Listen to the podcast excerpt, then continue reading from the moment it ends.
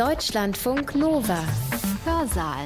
Hier und heute mit Hans-Jürgen Bartsch. Da glauben wir also, unser Körper gehört uns. Naja, vielleicht denken das nur einige. Andere halten ihn für Gott gegeben und wieder andere träumen davon, ihn bald gen zu manipulieren, wahnsinnig zu verschönern und zu optimieren. Oder mehr noch, so lange an ihm rumzuschrauben, bis er unsterblich ist.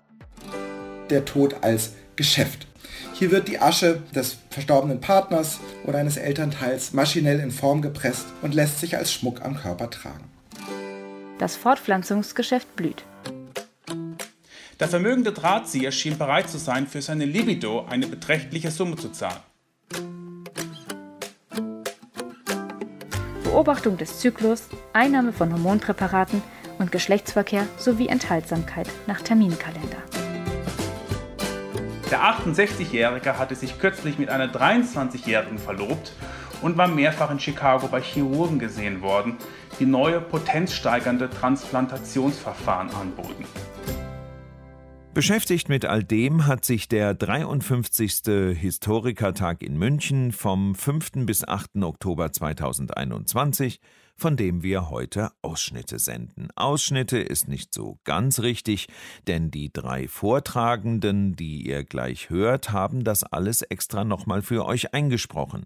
So auch die Sozialhistorikerin Denise Lena Renken von der Georg-August-Universität Göttingen. Sie befasst sich mit der Geschichte der Reproduktionsmedizin, also damit, wie Menschen reproduziert wurden, wie sie in Zukunft produziert werden, ist ein ganz anderes Thema. Samen lässt sich heutzutage leicht bestellen und von der Partnerin eines lesbischen Paares zum Beispiel bis zur erfolgreichen Geburt verwerten. Nicht mehr erlaubt in Deutschland hingegen ist die Sache mit der Leihmutterschaft. Also, wenn Mann und Frau aus biologischen Gründen keine Kinder kriegen konnten, durften sie noch bis 1990 eine andere Frau meist per Vertrag damit beauftragen, das eigene Kind auszutragen. Zusammengerührt wurden maskuline und feminine Zutaten dafür im Glas, deshalb In-vitro-Fertilisation genannt. Die Abkürzung IVF kommt ziemlich häufig vor in dem Vortrag von Denise Lena Renken, deshalb sage ich das hier schon mal vorweg. Am 22. April 1982 berichtete die Illustrierte Quick, das ist es, das erste deutsche Retortenbaby. Vier Jahre nach der Geburt des ersten außerhalb des Mutterleibes gezeugten Kindes in England erblickte auch in der Frauenklinik Erlangen ein Kind mit Hilfe der In-vitro-Fertilisation, im folgenden IVF, das Licht der Welt. Seit 1981 behandelten Reproduktionsmediziner an den Universitätsfrauenkliniken Erlangen, Kiel und Lübeck Frauen mit diesen neuen und umstrittenen medizinischen Verfahren, das sich rasch als Sterilitätstherapie etablierte Dabei richtete sich das auf dem Markt angebotene Verfahren zunächst nur an verheiratete Frauen, denen aufgrund blockierter Eileiter und trotz zahlreicher gynäkologischer Operationen und Hormontherapien die Erfüllung ihres Wunsches nach einem leiblichen Kind bis dato verwehrt geblieben war. Obwohl die IVF damit nur einem kleinen Teil der insgesamt ca. 1,5 Millionen ungewollt kinderlosen Paaren in der Bundesrepublik helfen konnte, waren die Wartelisten lang auch die geringen Erfolgsquoten von 5 bis 10 Prozent reduzierten die Nachfrage nicht. Ab 1983 kam es schließlich zu einem regelrechten Gründungsboom von IVF-Programmen universitären Kliniken wie an öffentlichen und privaten Kliniken überhaupt, aber auch zu zahlreichen Gründungen niedergelassener Privatpraxen. Im Laufe der 80er Jahre verzwanzigfachte sich die Zahl der IVF-Zentren in der Bundesrepublik von 3 auf 63. Mit dieser Expansion drohten die Pioniere der Reproduktionsmedizin in den Universitätskliniken ab Mitte der 80er ihr Markt, aber auch ihr gesellschaftliches Deutungsmonopol zu verlieren. Sie mussten sowohl um Patientinnen als auch in medialen Deutungskämpfen konkurrieren. Zur massiven Expansion des Marktes um IVF hat neben der hohen Nachfrage auch die Ausweitung der zur Behandlung zugelassenen Frauen sowie die Ausdifferenzierung der Behandlungsmethoden und die damit einhergehenden Spezialisierungen beigetragen Insbesondere in privatwirtschaftlichen Kliniken und Praxen wurden in der zweiten Hälfte der 80er IVF-Behandlungen zunehmend ambulant und damit oft kostengünstiger angeboten. Obwohl die IVF 1984 von den Krankenkassen als medizinisches Heilverfahren grundsätzlich anerkannt wurde, konnten sich Patientinnen nicht auf die Übernahme der Kosten durch die Krankenkassen verlassen. Nicht selten zahlten sie für eine einzelne IVF-Behandlung zwischen 3.000 und 10.000 D-Mark. Wobei die Behandlung oft erst durch Wiederholung erfolgreich war. Neben medizinischer Indikation wirkten also auch soziale Beschränkungen beim Zugang zur IVF. Bis zur Verabschiedung des Embryonschutzgesetzes im Jahr 1990 agierten Mediziner und Patientinnen auf einem kaum regulierten Markt. Die durch rechtliche Prekarität und medizinisch-technische Innovation geprägte, sich rasch entwickelnde Marktlage motivierte Patientinnen zum Zusammenschluss in zunehmend prominent agierenden Selbsthilfeorganisationen, die auch das Selbstverständnis von unorganisierten Betroffenen prägte. Insgesamt wandelten sich im Laufe der 80er von Experten abhängige Patientinnen zu kompetenten Verbraucherinnen mit marktwirtschaftlicher und politischer Handlungsmacht. In den Wochenzeitungen Zeit, Stern und Spiegel wurde das Vordringen von Marktlogiken in den bislang als privat verstandenen Bereich der Familie und menschlichen Fortpflanzung unter dem pejorativen Begriff der Kommerzialisierung gefasst. Die Zeit konstatierte bereits 1984, das Fortpflanzungsgeschäft blüht. Im Stern und Spiegel beschrieben ökonomische Termini wie fruchtbares Geschäft, das bestellte Glück oder Wunschkinder à la carte die Akteure dieses sich konstituierenden Marktes. In einigen Massenmedien erschienen Mediziner primär durch kommerzielle Interessen und Patientinnen primär durch Konsumorientierung motiviert. Dabei erfolgte die massenmediale Kritik an den beteiligten Medizinern im Kontext einer Debatte um die allgemeine Kommerzialisierung der Medizin in der Bundesrepublik. Kostensenkung, Rationalisierung und Umstrukturierung der Krankenkassen. Die Kritik an den Patientinnen, Schrägstrich Kundinnen, wurde im Kontext der Pluralisierung von Lebensstilen, der individualisierten Konsumpraktiken und des angeblich damit verbundenen Werteverlustes diskutiert. Ausgehend von zunächst die Sensations- und Skandallust bedienenden massenmedialen Darstellungen entwickelte sich vor allem ab Mitte der 80er Jahre eine zunehmend moralisch aufgeladene und über die Massenmedien hinausgehende Debatte über die Grenzen von Markt und Moral sowie die Unterscheidung zwischen technisch Machbaren und ethisch Vertretbaren. Im Mittelpunkt standen Gefahren für etablierte Familienstrukturen, die durch IVF ermöglichte Leihmutterschaft, die im Rahmen der IVF-Behandlung und durch Hormonstimulation entstehenden überschüssigen Embryonen, aber beispielsweise auch die Spende von Körpermaterialien und Genmanipulationen. Dabei rekurrierte diese Diskussion um Moral nicht nur auf die Korruption der Medizin durch Marktlogiken, sondern auch auf die parallel verlaufende Diskussion über die bedrohte Ordnung von Natur und Mensch durch Atomenergie und Gentechnik. Spezifisch für die Diskussion um Reproduktionsmedizin war darüber hinaus der Rekurs auf die im NS-Regime in gewaltsamer Menschenzüchtung und im systematischen Krankenmord gipfelnde völkische Eugenik. In meinem Beitrag diskutiere ich den Einfluss von Vermarktlichung und Moralisierung auf die Selbstverständnisse und sozialen Praktiken der Patientinnen. Inwiefern war die IVF ein Mittel individueller oder kollektiver Selbstermächtigung und inwiefern unterwarfen sich die beteiligten Frauen massenmedialen und medizinischen Fremdzuschreibungen? Dabei gilt es im Hinblick auf das Arzt-Patienten-Verhältnis danach zu fragen, wie sich universitäre Reproduktionsmediziner gegenüber diesen Frauen positionierten und inwiefern ihre eigene Deutungsmacht mit derjenigen von Massenmedien und Patientinnen konkurrierte. Nicht zuletzt wurde in diesen Deutungskämpfen entschieden, wo Reproduktionsmediziner und Patientinnen die Grenzen von Markt und nicht kommodifizierbarem verorteten. Prominente Vertreterinnen der um eigene Deutungsmacht kämpfenden betroffenen Frauen, die sich Wissen über die IVF-Behandlung eigenständig beschafften und zunehmend als Mitgestalterinnen auf dem medizinischen Markt auftraten, war Svanette Sonnemann. Sonnemann, eine Lehrerin aus Lübeck, die sich zwischen 1983 und 1984 in einer norddeutschen Universitätsfrauenklinik behandeln ließ und mit Hilfe der IVF 1985 einen Sohn zur Welt brachte, publizierte 1987 eine autobiografische Denkschrift unter dem Titel mein Kind ist ein Retortenbaby, Aspekte einer In-vitro-Fertilisation. Mit diesem Buch machte sie es sich zur Aufgabe, die Deutungsunmacht der Patientinnen zu überwinden. Sonnemanns Buch war Ausdruck des Bedürfnisses von Betroffenen nach einer auf eigenem Wissen fundierten Interessensvertretung. Wissen zur IVF stand für Betroffene bis dato fast ausschließlich entweder als gut gehütetes spezialisiertes Fachwissen von Medizinern oder in sensations- und skandalorientierten massenmedialen Darstellungen zur Verfügung. Neben ihrer eigenen Behandlung diskutierte sie auch ethische, psychologische und rechtliche Aspekte der IVF. Das Buch war ein Appell an andere Betroffene, sich von Fremdzuschreibung durch Massenmedien, medizinische Experten und auch IVF-kritischen Feministinnen zu emanzipieren und sich der eigenen Handlungsmacht klar zu werden. Sie konstatierte, ich zitiere, dass die IVF nicht zum Geschäft wird, liegt eben auch in der Hand der potenziellen Patienten. Zitat Ende. Darüber hinaus forderte sie dazu auf, mediale Darstellung der IVF, Zitat, entschieden von anderen Bereichen wie Genmanipulation, Embryonenforschung und Leihmutterschaft abzugrenzen. Zitat Ende. Mit den ab 1987 von betroffenen Frauen verfassten Erfahrungsberichten und Ratgebern entstand ein Feld sich ausdifferenzierender Selbstorganisations- und Selbsthilfestrukturen von Betroffenen, deren Deutungsmacht zunehmend auch von Massenmedien und Ärzten zur Kenntnis genommen werden musste. Ein Teil dieser Selbsthilfestrukturen praktizierte die von der Gesundheitsbewegung seit den 70ern popularisierten alternativmedizinischen Selbsttherapeutisierungen, etwa Luna-Yoga und homöopathische Verfahren. Ohnehin erforderte die IVF-Behandlung im Vergleich zu anderen medizinischen Bereichen von der Patientin eine enorme eigenständige und alltagsumfassende Betätigung. Beobachtung des Zyklus, Einnahme von Hormonpräparaten und Geschlechtsverkehr sowie Enthaltsamkeit nach Terminkalender.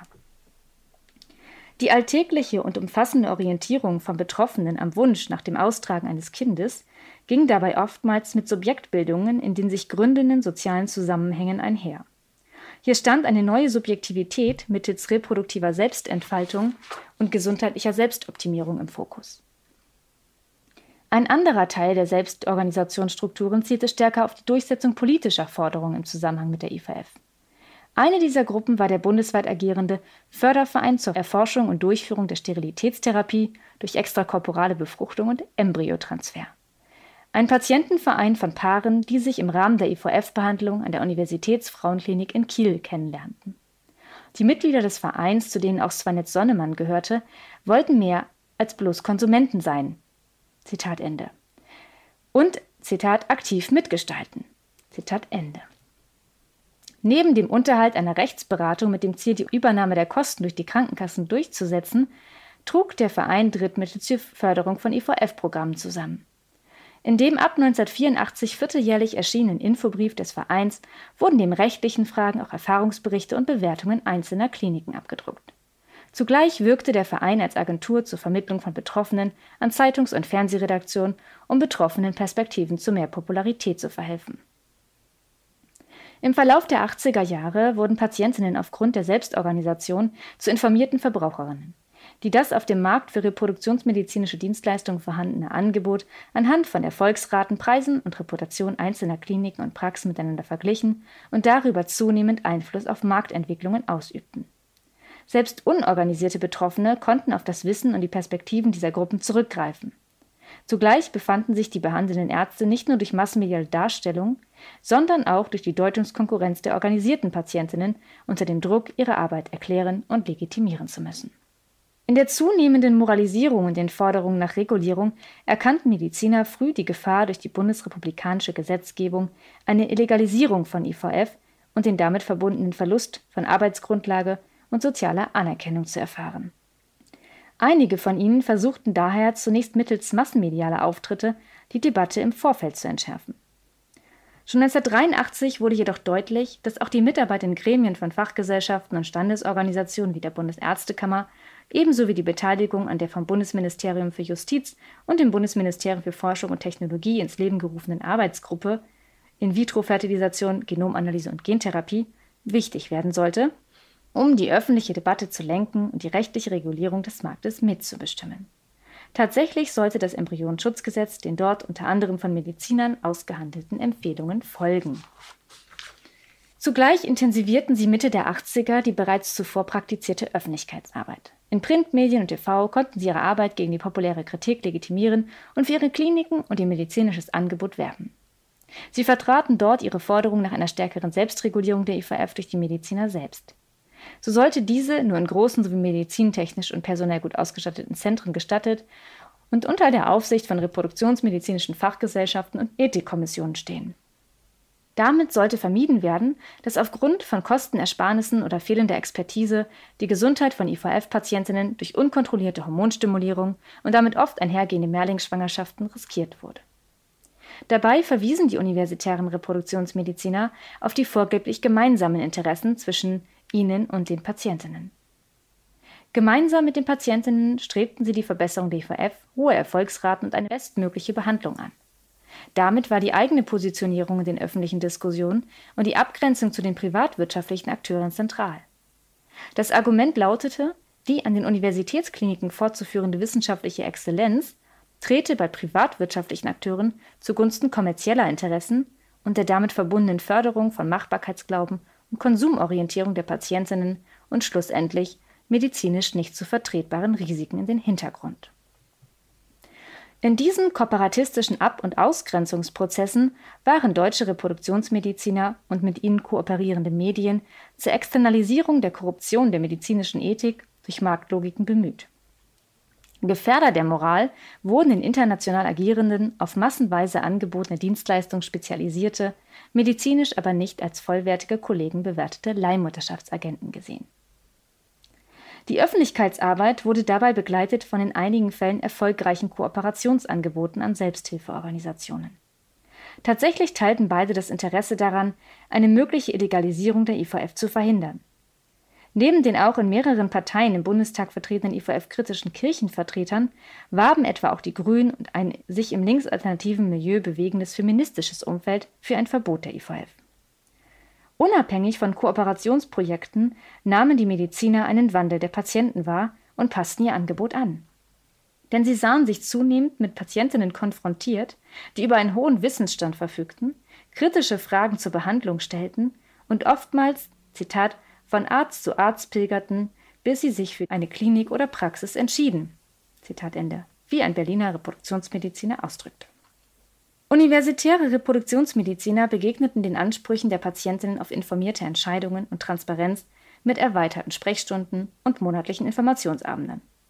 Im Rahmen dieser Veranstaltungen wurden auch Informationsmaterialien ausgeteilt, die sich jedoch von Informationsbroschüren privatwirtschaftlicher Praxen und Kliniken unterschieden.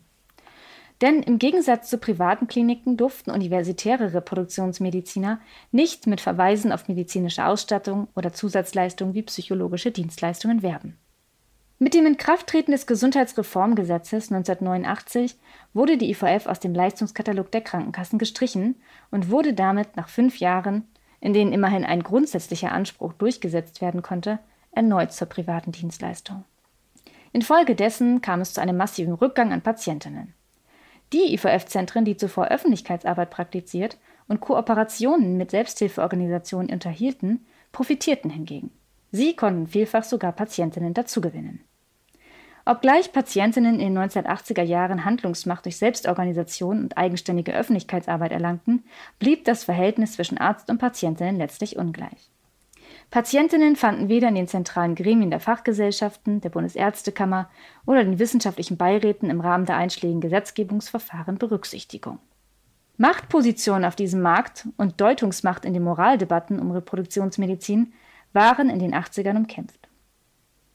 Entscheidend für die Dynamisierung der Deutungskämpfe waren die von Massenmedien beförderten moralischen Positionierungen und die damit verbundenen Verortungen der Grenze zwischen dem technisch Machbaren und ethisch Vertretbaren. Patientinnen und Reproduktionsmediziner waren gleichermaßen um Handlungsmacht in den öffentlichen Moraldebatten bemüht.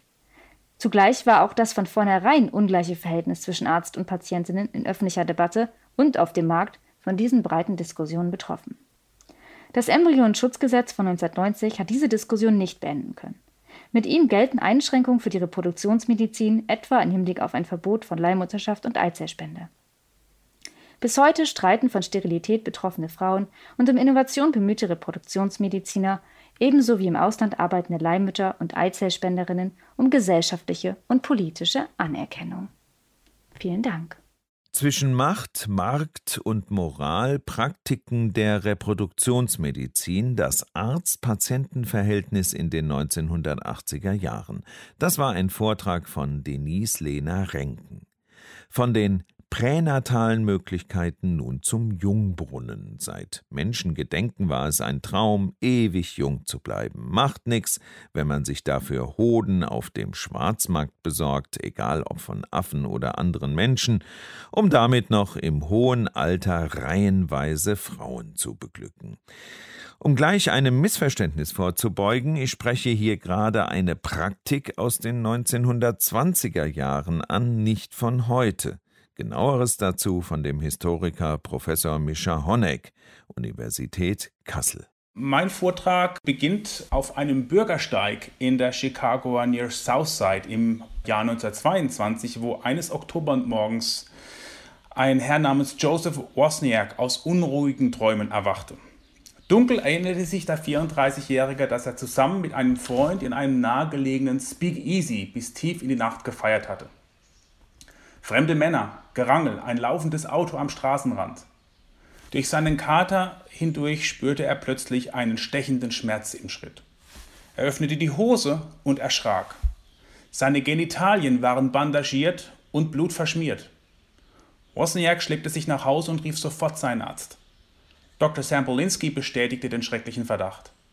Dem Weltkriegsveteran aus Wisconsin war ein Hoden herausgeschnitten worden. Von den Tätern fehlte jede Spur. Pressenberichten zufolge wurde Wozniak Opfer einer Organmafia, die im Chicago der frühen 1920er Jahre ihr Unwesen trieb. Die kriminelle Energie der Gland Snatchers ließ sogar hartgesottene Strafverfolger erschaudern. Ein ärztliches Gutachten mutmaßte, dass die gewaltsam durchgeführten Operationen das Werk eines, Zitat, Expert Surgeon waren, der im Auftrag eines, nochmal Zitat, Wealthy Ancient handelte. Der vermögende Drahtzieher schien bereit zu sein, für seine Libido eine beträchtliche Summe zu zahlen. Gerüchte überschlugen sich. Schließlich geriet der Süßwarenunternehmer Henry Bowrichter, ein Millionär aus St. Louis, ins Fadenkreuz der Ermittler. Auch wenn Bowrichter nichts nachgewiesen werden konnte, stützten sich die Medien auf ein Tatmotiv. Der 68-Jährige hatte sich kürzlich mit einer 23-Jährigen verlobt und war mehrfach in Chicago bei Chirurgen gesehen worden, die neue potenzsteigernde Transplantationsverfahren anboten. Fanden so etwa die Hoden betäubter junger Männer ihre Abnehmer? Man könnte diese Episode als eine kriminalistische Skurrilität abtun, wäre sie nicht eng mit einem gestiegenen Interesse an den Verjüngungsverheißungen der Zwischenkriegszeit verknüpft. Das Geschäft mit der Jugendlichkeit boomte in den transatlantischen Öffentlichkeiten. Gehandelt wurde mit tierischen und menschlichen Organen, Hormonen, Sekreten, Tinkturen, elektrische Geräte, Pillen, Kuren, Seifen und Cremes, von denen sich KonsumentInnen ein vitaleres und jüngeres Ich erhofften. Dieser Verjüngungsrummel, wie ihn der Historiker Heiko Stoff treffend bezeichnete, ist an der Geschichtswissenschaft nicht spurlos vorbeigezogen. Die meiste Aufmerksamkeit erfuhren Sexualmediziner, deren Verjüngungsoperationen Anfang der 20er einen regelrechten Medienhype auslösten. Ein gefeierter Star der Szene war der Pariser Chirurg Serge Voronoff. Seinen zahlungskräftigen Patienten versprach er die Rückgewinnung verloren gegangener Manneskraft, indem er aus Affenhoden gewonnenes Gewebe in gealterte Hodensäcke verpflanzte. Vorher-Nachher-Fotos sollten seinen Erfolg belegen. Auf dem Höhepunkt seines Ruhms behauptete Voronoff, dass weltweit mindestens 1000 solcher OPs erfolgreich durchgeführt worden seien. Die Experimentierfreudigkeit der modernen Anti-Aging-Medizin war keineswegs unumstritten und die Kritik an ihr war mancherorts genauso laut wie ihre Marktschreie. Religiöse Autoritäten verurteilten die Kreuzung von Mensch und Tier als Angriff auf die Schöpfung. Tierschützer protestierten gegen die Degradierung von artverwandten Lebewesen zu Organlieferanten. Aus Wissenschaftsverbänden schallte der Vorwurf der Charlatanerie. So stellte 1928 die American Medical Association fest, dass die Transplantationen eines Serge Voronoff oder seines US-amerikanischen Pendants John Brinkley, jenes selbsternannten Paris-Doktors aus Kansas, der auf Ziegenhoden schwor, dass diese nicht nur wirkungslos blieben, sondern wahrscheinlich Gesundheitsschäden und Geisteskrankheiten verursachten. Fachkommissionen in England, Frankreich und Deutschland kamen zu ähnlichen Ergebnissen. Es dauerte jedoch bis in die frühen 1930er Jahre, bis Voronoffs Stern zu sinken begann. Obwohl diese Geschichte in ihren Umrissen bekannt ist, bleibt erstaunlich, mit welcher Faszination, ja sogar verbrecherischer Obsession Menschen in dieser Zeit bereit waren für dubiose Verjüngungsangebote, die einem Viereck aus Wissenschaft, Kapitalismus, Massenmedien und Bevölkerungspolitik entsprangen, bereit waren, ihre Geldbeutel zu öffnen. Verjüngung meint hier eine biokulturelle Technik, die auf die Reparatur gealterter biologischer sowie imaginierter Kollektivkörper wie Nationen oder Imperien zielte. Für Heiko Stoff spiegelt die Popularisierung des Anti-Aging eine Transformation von Körperkonzepten wider, in der die Sehnsucht nach ewiger Jugend in den geschlechterbinären Wunsch nach leistungsstarken produktiven Männern und attraktiven reproduktiven Frauenkörpern überführt wurde. Michael Petit betont in ähnlicher Weise das Zusammenspiel von Kommunikationsschleifen zwischen fachwissenschaftlichen Diskursen, medialer Vermarktung und einer neuen Massenkultur der Selbstoptimierung, in denen sich ganz unterschiedliche Verjüngungspraktiken einnisten konnten. Nimmt man beide Interpretationen zusammen, so scheint in ihnen die Überzeugung durch, dass es sich bei den konsumistischen Revitalisierungsprojekten aller utilitaristischer Erwägungen zum Trotz um fortschrittseuphorische, ja potenziell sogar demokratische Technologien des Selbst handelte. So einleuchtend dieser Befund auf den ersten Blick sein mag, so sehr bedarf er einer Akzentverschiebung. Hier setzt mein Vortrag an. Meine These lautet, dass sich die Anti-Aging-Bewegung der 20er Jahre nicht nur aus liberal-wirtschaftlichen, sondern mehr als bisher konstatiert aus politisch reaktionären Impulsen speiste. Anders formuliert, hinter den Körperutopien der Verjüngung verbargen sich knallharte Körperretropien. Ich möchte zeigen, dass der Verjüngungsrummel als Jungbrunnen für ein breites Spektrum nationalistischer, rassistischer und kolonialer Diskurse diente. Schauen wir genauer hin, entdecken wir in den Fluten das Kondensat einer reaktionären Moderne, die weit in die liberal-demokratische Mitte Europas und Nordamerikas Zustimmung fand. In den transatlantischen Verjüngungsökonomien durchdrangen sich individuelle und kollektive Regenerationssehnsüchte. Arbeit am Selbst war zugleich Dienst an der Nation. Diese Denkform tauchte nach 1918 in verschiedenen Rechtfertigungsschriften auf. Der österreichische Biologe Paul Kammerer feierte die invasive Verjüngung als Heilmittel für kriegsgeschundene Gesellschaften. Jugend war nach dem Massensterben in den Schützengräben des Ersten Weltkriegs zu einer vielfach beklagten, knappen Ressource geworden. Das Altern aufzuhalten zur Kamera bedeutet eine Welt wiederherzustellen, Zitat, die im Krieg aus dem Fugen geraten ist. Es gelte mit Hilfe medizinischer Errungenschaften gegen einen, Zitat, erschreckenden Geburtenrückgang in allen Kulturvölkern, Zitat Ende, anzukämpfen. Mit ihrem demografischen Alarmismus schrieben sich Kamera und andere Verjüngungsenthusiasten in rechte Bevölkerungsdiskurse ein. Ein loses Netzwerk aus Hobbyanthropologen, Schriftstellern und Bevölkerungswissenschaftlern befeuerte die Paranoia vom drohenden Volkstod. In Deutschland ist der Begriff untrennbar mit Friedrich Burgdörfer verbunden. Burgdörfers Credo, ein Volk ohne Jugend ist ein Volk ohne Hoffnung, ebnete ihm den Weg in die höchsten Etagen der nationalsozialistischen Bevölkerungspolitik. Ideologische Schützenhilfe erhielten die kontinentaleuropäischen Rassenhygieniker aus den USA. Dort hat es sich nach der Jahrhundertwende um den Warnruf des Race Suicide eine Koalition aus angelsächsischen Nativisten, Eugenikern und weißen Nationalisten gebildet. Präsident Wilsons messianische Losung, die Welt sicher für die Demokratie zu machen, konnten sie nichts abgewinnen. Stattdessen hätte der Krieg den Niedergang der, Zitat, weißen Rasse beschleunigt, die durch Geburtenschwund, Überalterung, Migration und Mischbeziehungen bereits erheblich geschwächt worden sei. Lothrop Stoddard, dem 1920 mit The Rising Tide of Color ein rechter Bestseller gelang, beschrieb den Krieg als, Zitat, nothing short of a headlong plunge into white race suicide. Zitat Ende. Das Argument also mit der Verjüngung ließe sich die demografische Katastrophe abwenden, verschaffte ihren Befürwortern ein quasi moralisches Standbein. Die Gemeinschaft, nicht der Einzelne stehe im Vordergrund. Does any scientific discovery of the ages exceed this in its importance to the individual and the race? tönt es selbstbewusst aus der englischen Übersetzung von Voronoffs Buch, das den schlichten Titel Vivre trug. Noch deutlicher würde der Chicagoer Arzt G. Frank Lidston. Mit Lidston reihte sich ein radikaler Eugeniker in die Verjüngungsbewegung ein, der in angeblich gewalttätigen und hyperpotenten Afroamerikanern die größte Generationsgefahr für sein Land sah. Altersbekämpfung dient hier primär der Remaskulinisierung eines ermatteten weißen Volkskörpers. Ein Standpunkt, mit dem Litzen zugleich den Vorwurf, die Verjüngung öffnende einem zügellosen Hedonismus Tür und Tor, diesen Vorwurf zu entkräften suchte. In den aufkeimenden Verjüngungsökonomien erwies sich der eugenische Reinheitswahn jedoch als wenig praktikabel, zumal die Bereitschaft junger weißer Männer, ihre Hoden für den Arterhalt zu spenden, sich diese in Grenzen hielt. Medizinische Experimente, die in US-amerikanischen Gefängnissen zwischen 1918 und 1922 durchgeführt wurden, setzten auf eine ungleich blutigere rassistische Ausbeutungspraxis.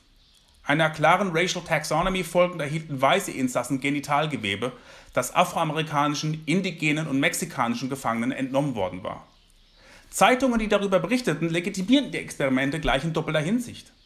Erstens wurde behauptet, dass die Sterilisierung nicht weißer Krimineller ihre erblich bedingte Aggressivität mindern könne. Zweitens wurde darüber spekuliert, dass die Wissenschaft mehr über die Verwendbarkeit von rassisch fremdem Organmaterial in weißen Körpern lernen könne. An diesen Beispielen lässt sich ablesen, dass die unter dem Banner der Verjüngung voranschreitende Kommodifizierung von Körpern bestehende Hierarchien eher stützte, als dass es sie unterwanderte. Dazu zählt auch das Fortschreiben einer kolonialen Logik, die Afrika als Rohstoffkammer für nordatlantische Anti-Aging-Unternehmen betrachtete.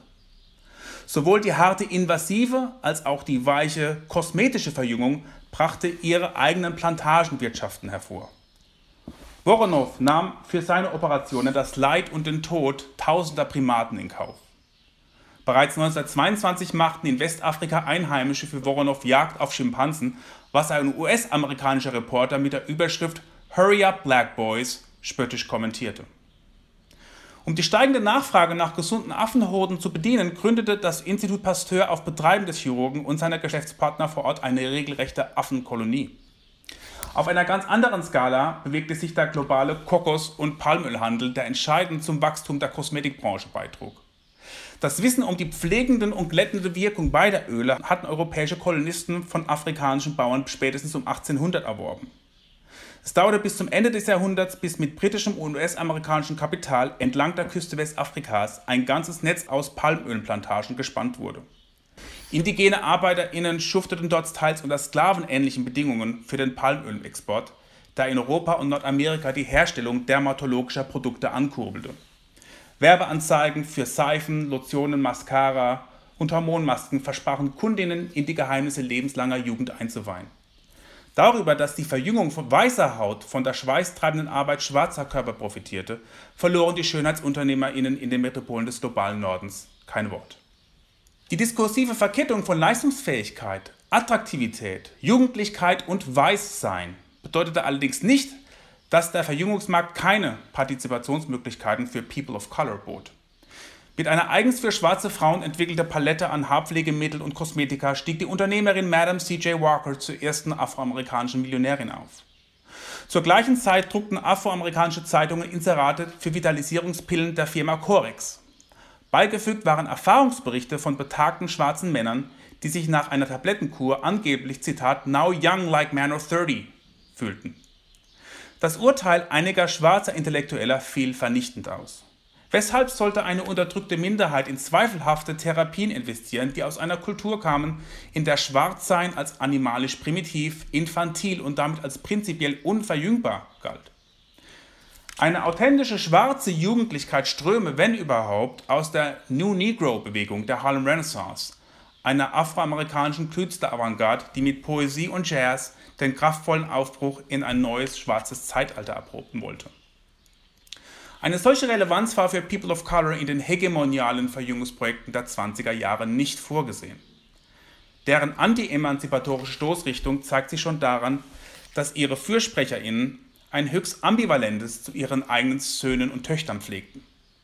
Die Lust junger Menschen an der Konventionsüberschreitung, am Spiel mit Geschlechterrollen, am Experimentieren mit kultureller Hybridität, all das schien der Wiederertüchtigung homogener Volkskörper im Weg zu stehen.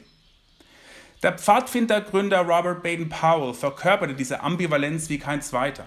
Einerseits warnte er vor dem Abdriften der britischen Jugend in ein unmoralisches Flapperdom, Andererseits stilisierte er sie zu einer reinen und unverbrauchten Energiequelle, ohne die das britische Imperium nicht zu verjüngen sei. Dass Jugend für die zu Verjüngenden zugleich Ressource und Rivale war, wird auch am Brief einer berufstätigen Frau mittleren Alters deutlich, die sich Ratsuchen an die Autorin Gertrude Atherton wandte. Zitat: One must compete with very young people. To do this, one must look and feel youthful, recover, if possible, the hopeful enthusiastic energy of the 20s. Das Ziel war nicht, generationelle Unterschiede einzuebnen. Es ging um das unbedingte Mithalten müssen in einer Welt, in der die Pathologisierung des Alters scheinbar unaufhaltsam voranschritt. Die Jugendmimikrie der Älteren provozierte schon bald eine gehörige Portion Häme. Zu den bekanntesten satirischen Abrechnungen gehörte der 1922 in Großbritannien erschienene Roman The Gland Stealers. Er erzählt die Geschichte eines 95-Jährigen, der zunächst in Afrika auf Gorillajagd geht, sich verjüngen lässt und danach zum Entsetzen seines Enkels von einem Sexskandal zum nächsten stolpert. Ein noch düsteres Bild zeichnete elf Jahre später die Dystopie New Lives for Old, in der gezeigt wird, wie sich die Reichen dank einer exklusiven hormonellen Verjüngungskur abschotten und damit einen globalen Klassenkrieg auslösen. Diese Stimmen waren in ihrer Reichweite freilich beschränkt und die medizinische Fragwürdigkeit einiger Verjüngungstechniken brachte keineswegs den gesamten Markt in Misskredit. Im Gegenteil, die soziale Akzeptanz weicher, nicht invasiver Verjüngungspraktiken wuchs wohl auch in dem Maße, in dem die Voronows dieser Welt die negativen Schlagzeilen auf sich zogen. Bleibt zum Schluss die Frage, wie die hier skizzierten Verjüngungsökonomien historiografisch einzuordnen sind. In der zeithistorischen Forschung hat sich der neue Mensch als Einsammelbegriff etabliert, mit dem sich körperpolitische Optimierungsvorhaben ganz unterschiedlicher hochmoderner Gesellschaftsformen bündeln lassen. Die Beanspruchung des Neuen und Jungen war nicht nur ein elementares Wettbewerbsmerkmal zwischen den kommunistischen und faschistischen Weltanschauungsdiktaturen, sondern auch eine Herausforderung für bürgerlich-imperiale Eliten, die das Etikett des Alten und Morschen um jeden Preis abschütteln wollten. An diesem Punkt empfahl sich der verjüngte Mensch als attraktiver Mittelweg. KonsumentInnen ermöglichte er eine kapitalistisch-anthropologische Anpassung an den Jugendkult der Zwischenkriegszeit, ohne von ihnen zu verlangen, dass sie die revolutionären Fortschrittsutopien die jetzt aus antibürgerlichen und antikolonialen Strömungen kommen, diese gleich mitzukaufen. Statt progressivem Zukunftsmanagement brachte die Verjüngung zwei Temporalitäten in ein trügerisches Gleichgewicht. Der medizinisch-wissenschaftliche Aufbruch diente in vielen Fällen der Verlängerung idealisierter biografischer und historischer Vergangenheiten. Sein Janusgesicht hat das milliardenschwere Geschäft mit der Verjüngung bis heute nicht abgelegt. Die im Transhumanismus angelegte Verquickung von Mensch und Maschine hat sich zur Ersatzreligion einer neuen digitalen Einkommenselite entwickelt, die gerade dabei ist, das Silicon Valley in ein Anti-Aging-Mekka zu verwandeln. An die Spitze der Investoren haben sich unter anderem Amazon-Chef Jeff Bezos und Virgin-Gründer Richard Branson gesetzt, deren Inszenierung heroischer Frontiermaskulinitäten auf dem Gebiet der privaten Raumfahrt merkwürdig aus der Zeit gefallen scheint.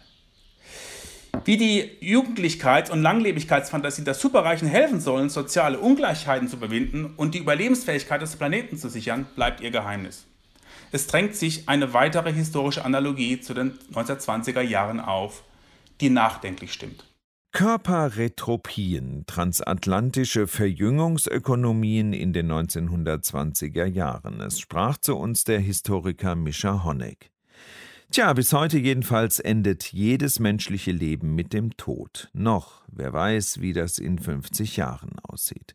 Dr. Jan Lodemann, ebenfalls Uni Göttingen, befasst sich mit Bestattungsmärkten. Auch die sind Kult, Kultur am eigenen Körper. Wenn wir selbst nichts mehr mit ihm machen können und andere dran rumfuhrwerken, mal pietätvoll, mal weniger wo heutzutage überall Asche eines Verstorbenen rumfliegt, illegal wohlgemerkt, in Portionen aufgeteilt, ich könnte Geschichten erzählen. Umgang mit dem toten Körper, mal so, mal anders. Das letzte Hemd ist nicht umsonst, mahnt diese Anzeige für Bestattungsversicherer in den frühen 2000er Jahren. So sehr das Sterben ein privates und familiäres Ereignis ist, hat das Lebensende auch eine ökonomische Dimension. Diese war und ist jedoch in vieler Hinsicht gesellschaftlich umstritten und mit Tabus belegt. Darf man an Kosten denken, wenn es um Bestattungen geht? Ist es legitim, vom Ableben anderer Menschen geschäftlich zu profitieren? Bestatter sind sich der wirtschaftlichen Seite ihres Geschäfts natürlich von jeher bewusst und ebenso finden sich regelmäßig mediale Berichte über die angebliche Abzocke der Beerdigungsinstitute. Dass der Abschied teuer ist, wurde vielen Deutschen spätestens nach 2004 klar, als die Krankenkassen das Sterbegeld strichen. Günstige anonyme Bestattungen nahmen zu und Grabstellen werden heute vielfach aufgelöst. Zugleich nahm der Wettbewerb unter den Bestattern zu. Heute suchen auf diesem Markt auch in Deutschland Filialgeschäfte und Discounter ihren Platz. Gleichzeitig lassen sich zunehmend Angebote finden, die auf individuelle Konsumenteninteressen zugeschneidert sind. Wie etwa solche Erinnerungsdiamanten. Hier wird die Asche des verstorbenen Partners oder eines Elternteils maschinell in Form gepresst und lässt sich als Schmuck am Körper tragen. Für Naturbewusste bieten hingegen Unternehmen wie Friedwald eine letzte Ruhe unter Bäumen an. Individuelle Vorlieben bestimmen heute den Umgang mit toten Körpern scheinbar stärker als traditionelle Konvention. Ist der Bestattungsmarkt damit ein weiteres Feld, in dem Prozesse der Ökonomisierung greifen? Dieser Begriff hat in der Zeitgeschichte jüngst besondere Aufmerksamkeit erfahren. Der Soziologe Dominik Eichel vertritt in seiner Studie zur Ökonomisierung der Pietät die These, dass der deutsche Bestattungsmarkt seit Ende des 20. Jahrhunderts in der Tat starke Vermarktlichungstendenzen aufweise. Er sieht diese befördert durch moralische Umwertung und gesellschaftliche Enttraditionalisierung. Also nicht nur Marktliberalisierung, sondern auch durch einen Wandel auf der Nachfrageseite des Marktes. Diesen Befund gilt es jedoch historisch zu hinterfragen. Zur Kulturgeschichte des Todes sind schon wichtige Arbeiten erschienen, etwa von Philipp Ariès, Christine Redlinger oder Dagmar Hennel. Zur Wirtschaftsgeschichte des Todes in der Moderne hingegen gibt es bisher kaum historische Forschung und hier setzt mein Projekt an. Im Folgenden möchte ich vier Aspekte mit Blick auf die Frage nach einer Ökonomisierung dieses Körpermarktes kurz beleuchten.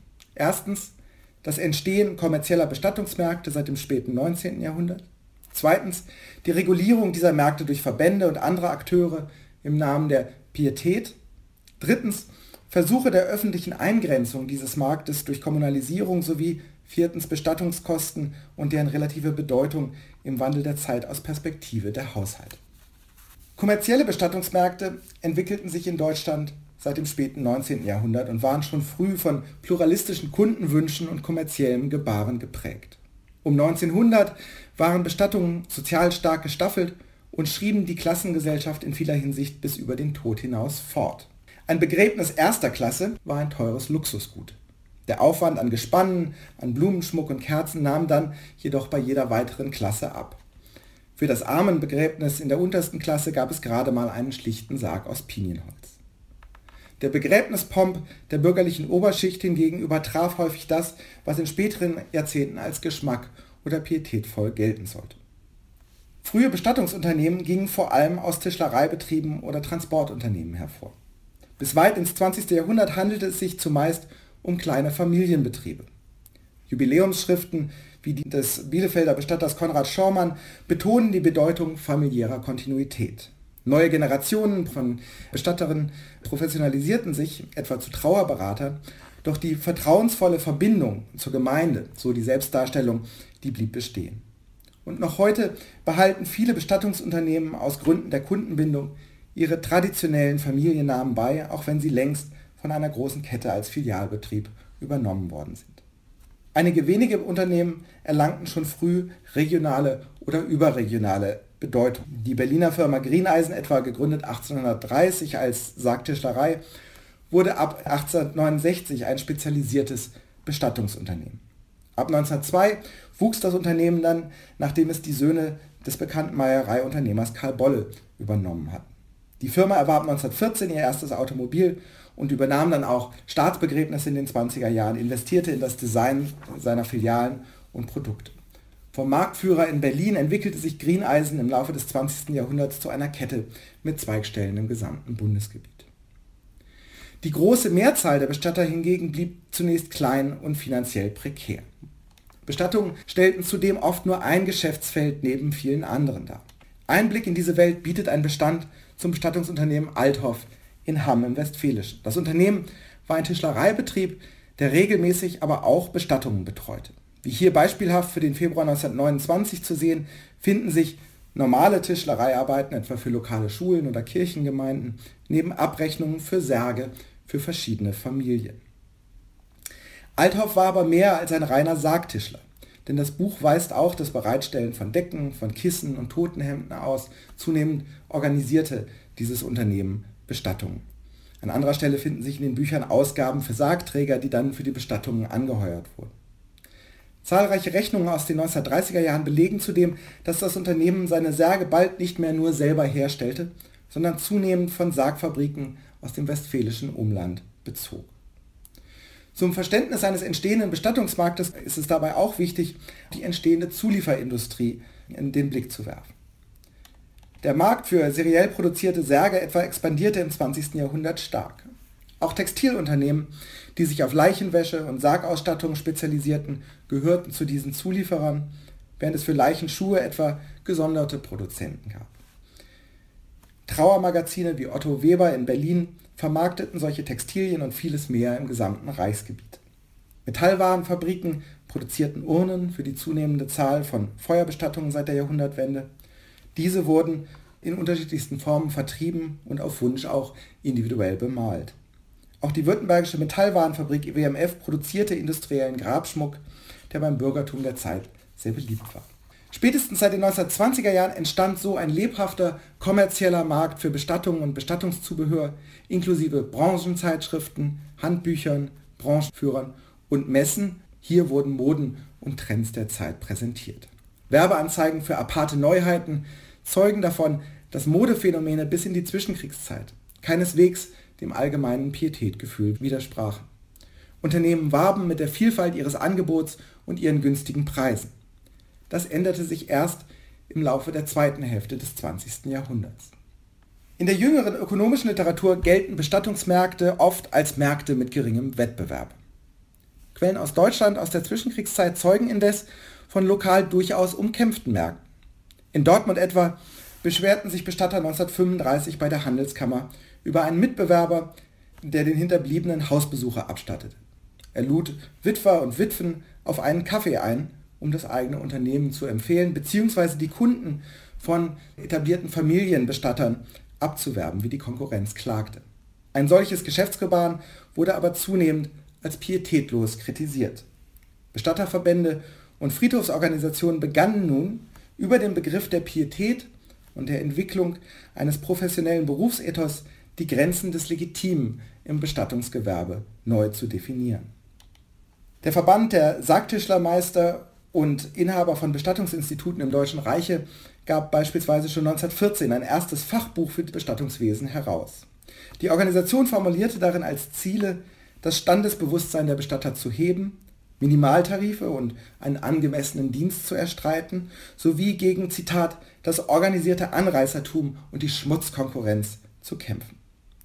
Als Teil einer professionellen Branchenbildung beschworen Verbände ab jetzt ein Ethos der Bestatter, der durch sittlichen Ernst, durch Taktgefühl und durch Distanz zu Trauernden geprägt sein sollte. Die Verbände versuchten, den kommerziellen Wettbewerb einzudämmen und den Unternehmen im Namen der Pietät größere gesellschaftliche Legitimation zu geben. Dabei lassen sich Parallelen zur sogenannten Friedhofsreformbewegung der Zeit erkennen, deren Ziel es war, die überbordende bürgerliche Bestattungskultur der Jahrhundertwende einzugrenzen. Besondere Bedeutung kam in diesem gesamten Prozess der Regulierung der Werbung zu. Dagmar Hähnen hat gezeigt, wie Werbeanzeigen von Bestattern ab etwa den 1930er Jahren immer schlichter und dezenter wurden. Bilder und Verweise auf Preise entfielen zunehmend. Stattdessen wurde mit schlichten Kreuzen oder Verbandssymbolen geworben und Anzeigentexte blieben knapp. Andere Arten des Werbens wurden als marktschreierisch und pietätlos verurteilt. Die Fachgruppe Bestattungswesen der Reichsgruppe Handwerk formulierte in den 1930er Jahren neue Wettbewerbsregeln. So war es verpönt, in Kinos oder öffentlichen Verkehrsmitteln für Bestattungen zu werben. Schilder in weniger als 500 Meter Entfernung von Krankenhäusern oder Sanatorien aufzustellen oder Särge im Schaufenster zu platzieren. Ein Reichsgerichtsurteil von 1934 gab hier rechtliche Deckung. Zitat, vor der Heiligkeit des Todes haben alle Wettbewerbshandlungen Halt zu machen. Derartige Regelungen überlebten den Krieg. Werbung in Rundfunk und Fernsehen blieb ebenso tabu wie das Verteilen von Postwurfsendungen oder das Werben mit Preisen. Wettbewerbseinschränkungen im Namen der Pietät schützten etablierte Marktteilnehmern durchaus vor neuer Konkurrenz.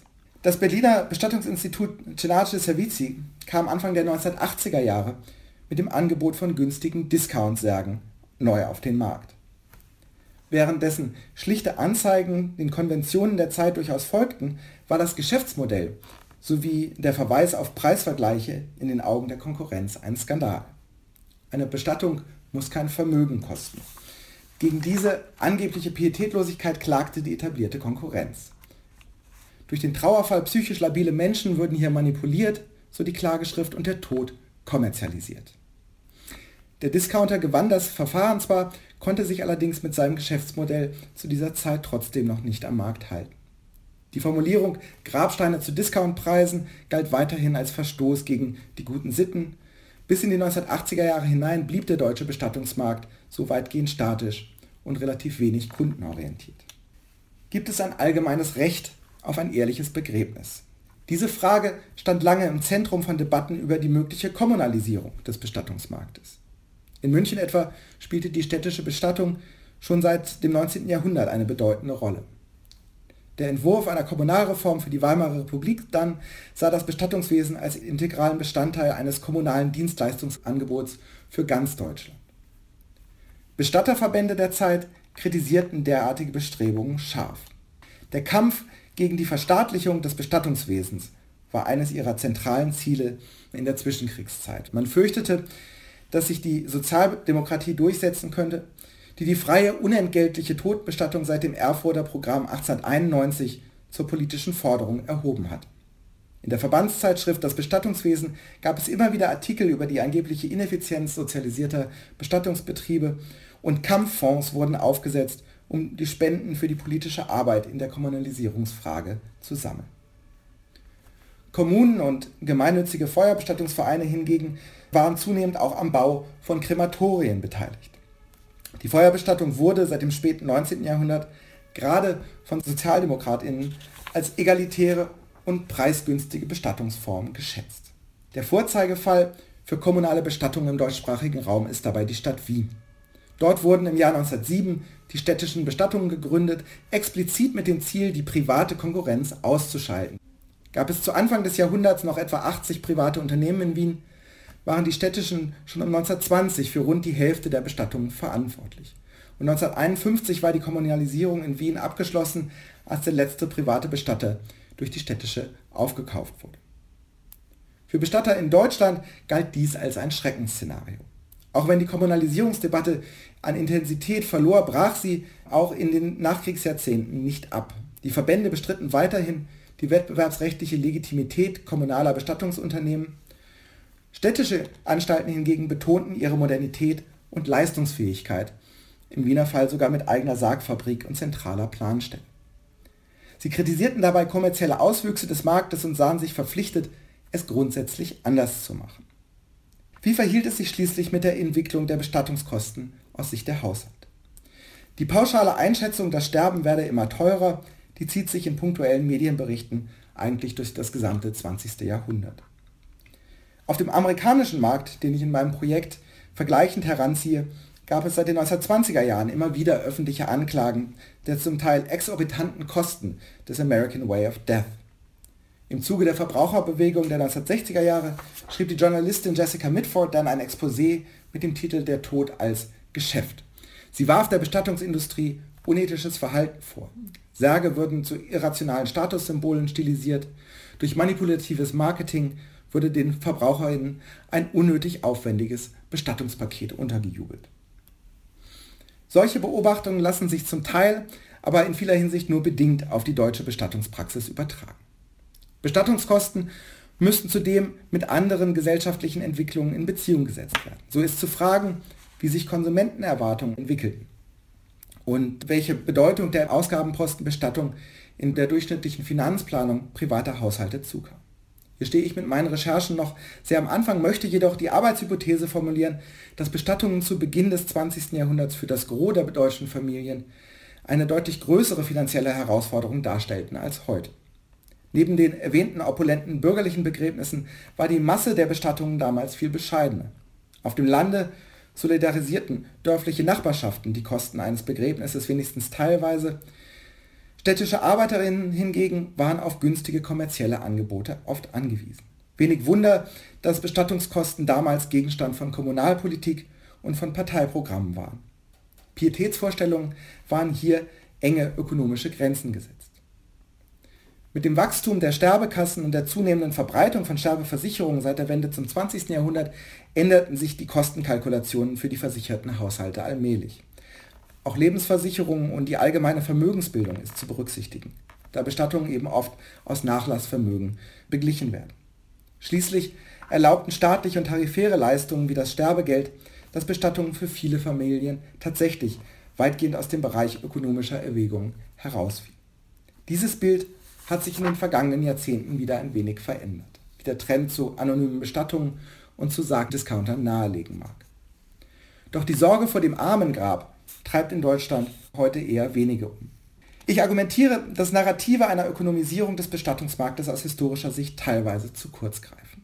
Erstens entstand schon um 1900 ein kommerzieller Markt mit lebhaftem Wettbewerb, der heutige Grenzen von Pietät und gutem Geschmack in vieler Hinsicht herausgefordert hätte. Wenn sich heute von Ökonomisierung sprechen lässt, dann vielleicht eher im Sinne einer Reökonomisierung. Zweitens reagieren Liberalisierungs- und Pluralisierungstendenzen der jüngeren Zeit auf einen Bestattungsmarkt, der durch Verbandsaktivitäten, aber auch durch staatliche und kirchliche Akteure weitgehend eingeschränkt und reguliert war. Im Namen der Pietät waren die Akteure dieses organisierten Marktes aktiv daran beteiligt gewesen, dass Tod und Sterben über weite Strecken des 20. Jahrhunderts aus dem gesellschaftlichen Leben ausgeschlossen waren, wie Philipp Ariès ja auch argumentiert. Drittens, so lässt sich vermuten, nahm die ökonomische Bedeutung der Bestattung trotz steigender Kosten für die meisten Haushalte im Betrachtungszeitraum eher ab. Verbrauchererwartungen wandelten sich und Bestattungsmärkte reagierten. Lifestyle und ökologische Bestattungen sind eher Folgen eines gesellschaftlichen Wandels als Ausdruck cleveren Marketings. Auch für den Trend zur anonymen Bestattung sind religiöser Wandel und gesellschaftliche Mobilität wahrscheinlich ebenso verantwortlich wie Kostenerwägungen. Dabei stehen neuere Vorstellungen der Konsumentensouveränität allerdings zunehmend in einem Widerspruch zu traditionellen Vorstellungen von Pietät, die eben verschiedene Akteure im 20. Jahrhundert so sorgsam konstruiert haben. Pietät und Recht am eigenen Körper, Bestattungen zwischen Markt und Moral im 20. Jahrhundert. Wir hier reproduzieren hingegen Sendungen, nicht Menschen. Eine weitere Reproduktion von uns zu diesem Themenbereich findet ihr online aufbereitet, unmittelbar vor diesem Podcast, auf deutschlandfunknova.de slash Hörsaal, ebenfalls vom Historikertag. Darin geht es um unsere Gesundheit. Deutschlandfunk Nova. Hörsaal. Samstag und Sonntag um 18 Uhr. Mehr auf deutschlandfunknova.de.